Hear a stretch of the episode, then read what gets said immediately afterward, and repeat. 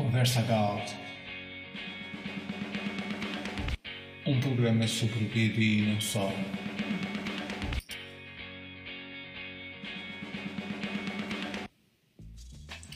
Muito bem, vamos iniciar agora o nosso programa Conversa Galt. Desta vez vamos ter uh, como convidado o autor brasileiro uh, Rafael Oliveira. Bem-vindo, Rafael. Obrigado, Sérgio. Agradeço pelo convite aí de estar, estar gravando junto contigo aí. Ah, nada. Uh, Rafael, podias falar um pouco da tua relação com a banda desenhada ou com o HQ? Tá, eu atualmente tenho 33 anos, né? E eu acho que como não digo todo mundo, mas como a maioria dos artistas aí, eles iniciaram desde pequeno desenhando, por causa da, da influência da leitura, né?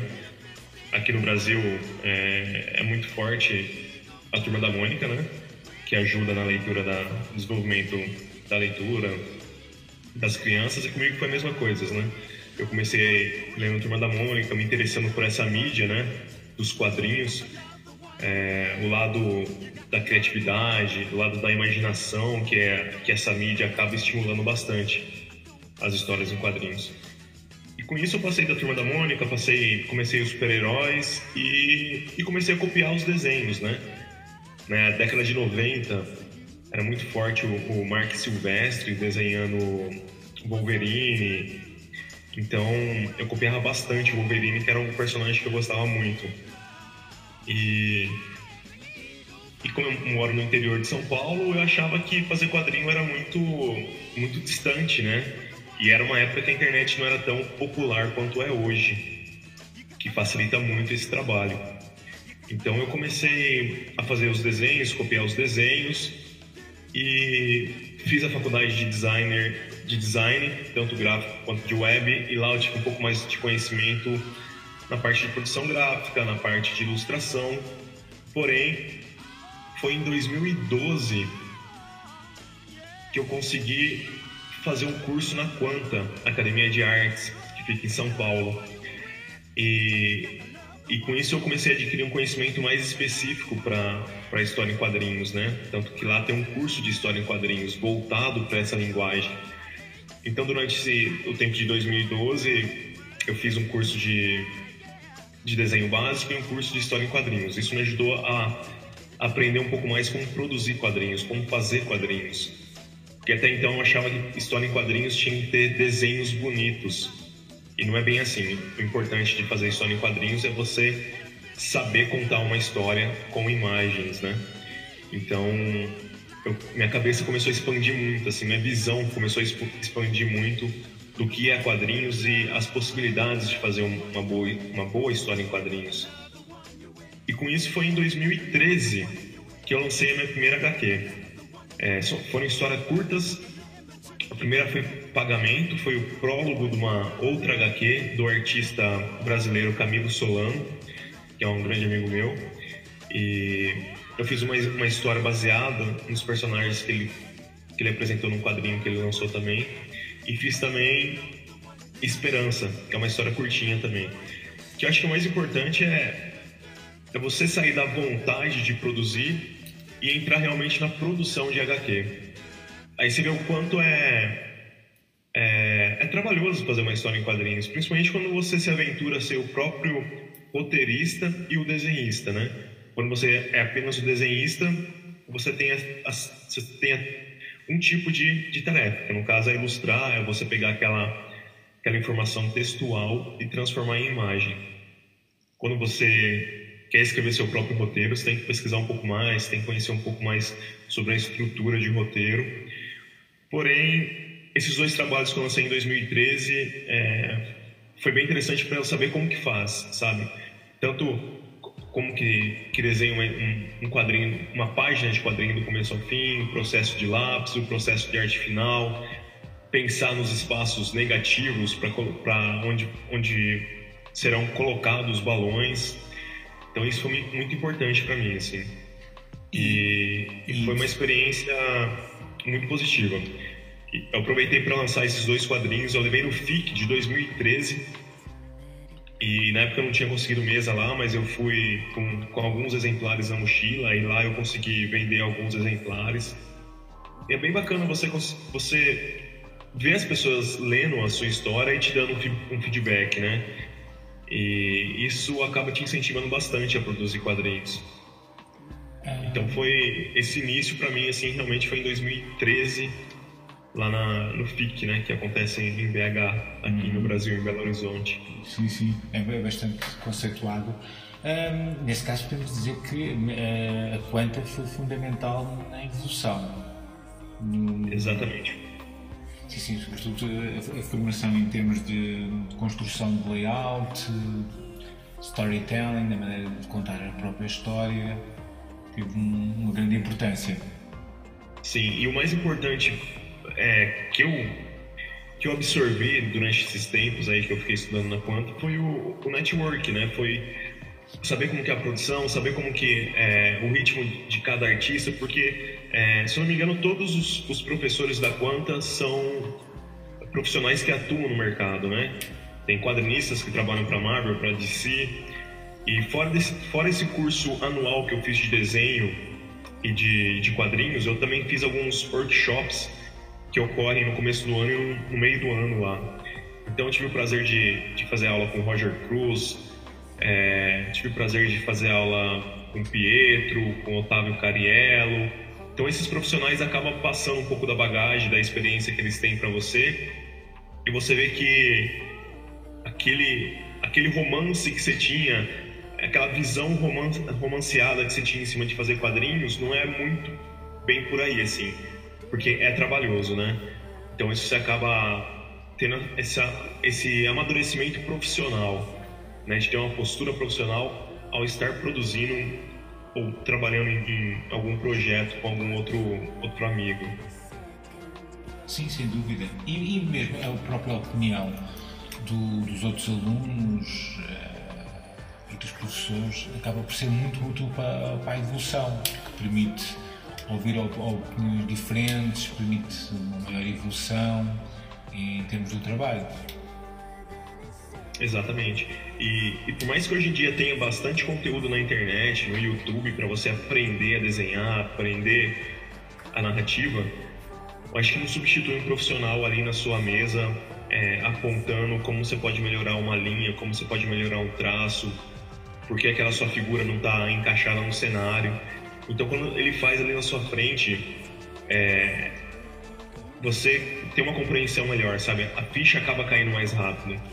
Então, isso é muito importante é, na parte pedagógica do aprendizado, ter um professor presente, né, te ensinando como que faz. Isso me ajudou bastante também. Uhum. Acabou por ser muito útil. Hum, se calhar podias falar um bocadinho de da, da história que tu, em que tu participaste na H-Alt, que era aquela história sobre, sobre os zombies. Como é que foi a tua experiência?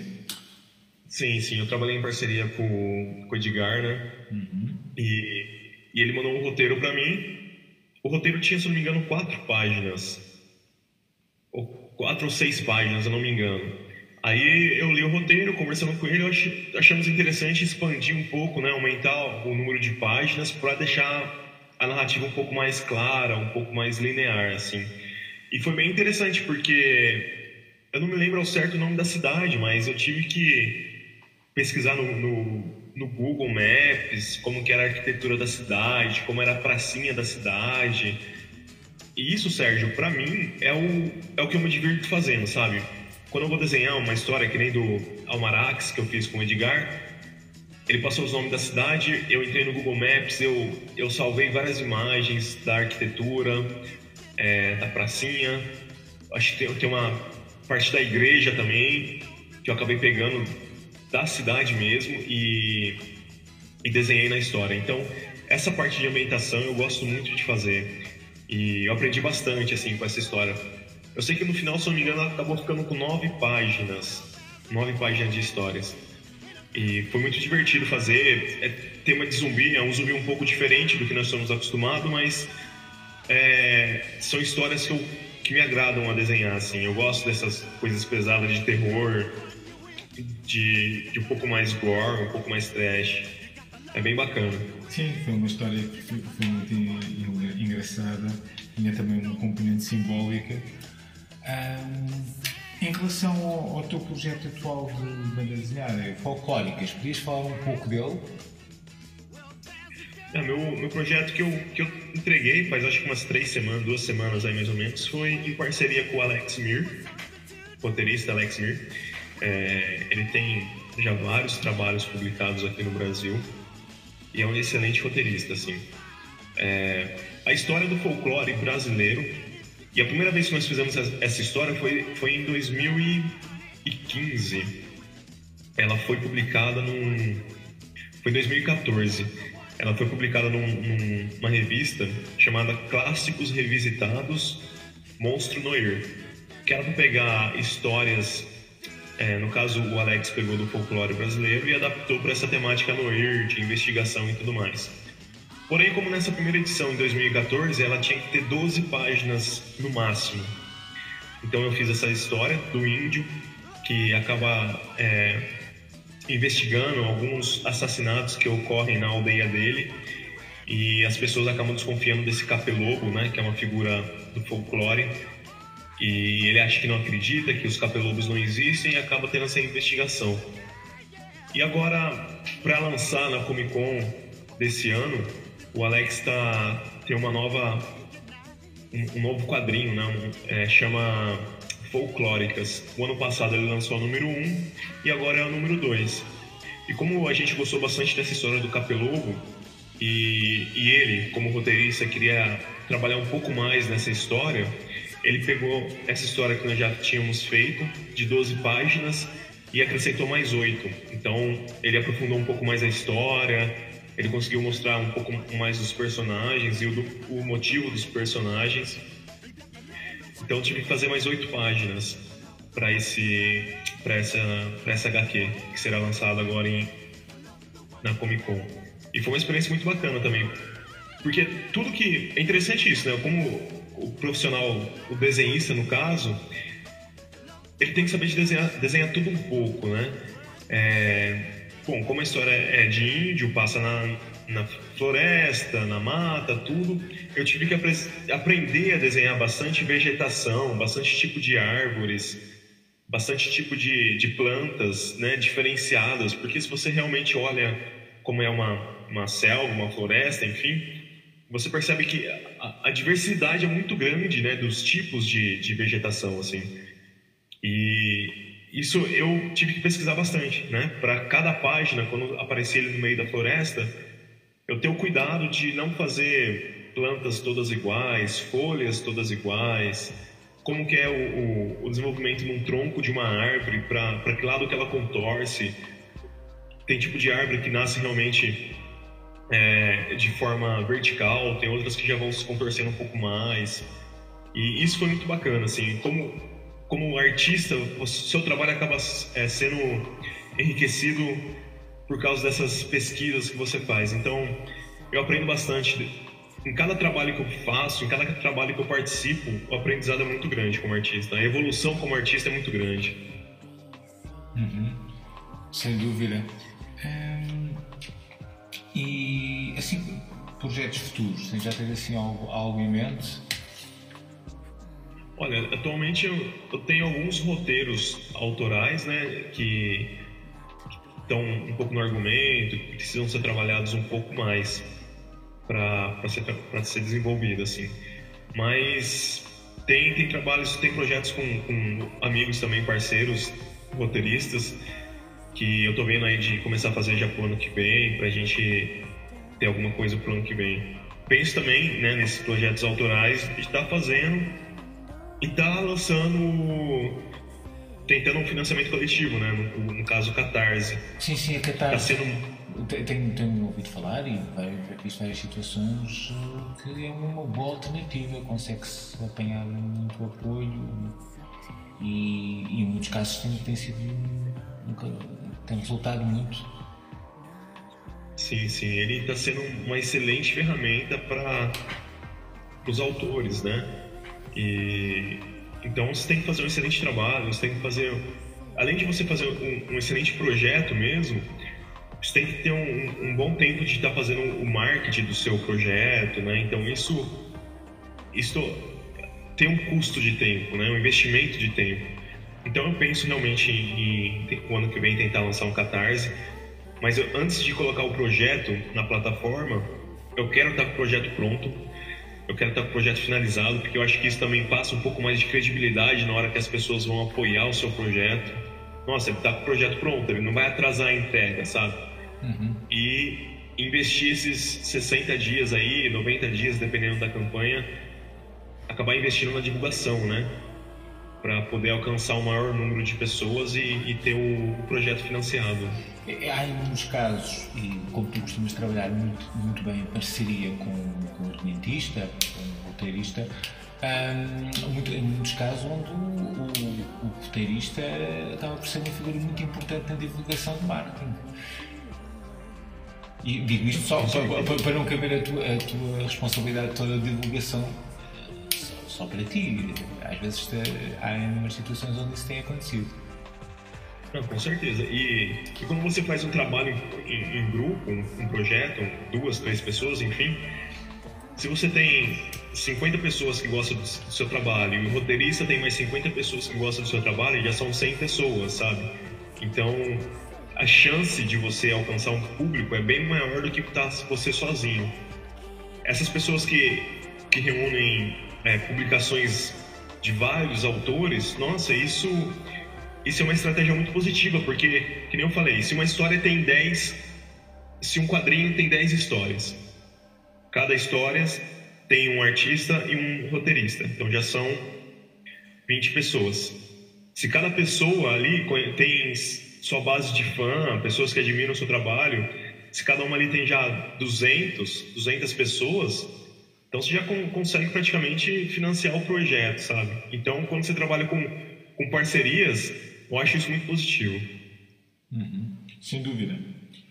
Hum, ia-te pedir, se me podias também aproveitar agora para, para dizer alguns dos autores que achas que são, foram uma grande influência para o teu trabalho. Nossa, isso. Eu acho que com o surgimento desses vários artistas, ainda mais com, com a disponibilidade de você conhecer através da internet, enfim. É, mas eu tenho alguns que eu, que eu admiro. Que. Eu tenho um carinho pelos os artistas que acompanharam meu desenvolvimento, desenvolvimento na adolescência, que nem o Mark Silvestre, Andy Kubert, essas galera eu gosto bastante. É, mas atualmente o que eu admiro? Pietro, Pietro Antonioni, gosto de, do Rafael Albuquerque, gosto dos gêmeos, né? Gabriel Moon, Gabriel Moon e Fábio Bá. Uhum. E são esses artistas assim que eu, que eu vejo, que eu olho e falo, nossa, os caras mandam muito bem, assim. É, eu não. Tem. Puta, tem vários, assim, de do mercado americano, que eu gosto bastante. Tem o Ed Bennett, que eu, que eu admiro muito, assim. O pessoal, o Eduardo Pansica também, que é, que é brasileiro. A galera eu gosto bastante. O Jack Ebert também, sempre dou uma olhada no trabalho desse pessoal. E isso me influencia bastante, não só pela arte, alguns eu admiro a, a arte, e outros que eu tive o prazer de conhecer pessoalmente, além de admirar a arte, eu admiro a história de, de vida deles, assim, como profissional. Então isso faz eu ser um grande fã desses artistas. Sim, sim, sem dúvida. pronto. Penso que os, os ouvintes tiveram a oportunidade de conhecer um pouco melhor o, o teu trabalho e o, modo como inclusive depois se quiserem contactar-te, depois ficará indicado os links uh, para poderem ver. Uh, espero que tenhas gostado da entrevista. Não, gostei bastante e agradeço novamente pelo convite, assim. E espero, se tiver a oportunidade, participar de novo dessa entrevista aí. Quem sabe com, falando de um próximo trabalho, de uma próxima parceria. Fica combinado, depois podemos voltar a conversar sobre, sobre outros assuntos e outros trabalhos, claro. Bem, muito obrigado então. Sérgio. E eu, eu, brevemente haverá depois um novo episódio do podcast. Breve. Sérgio, eu agradeço aí pela participação. Muito obrigado. Okay, obrigado, então.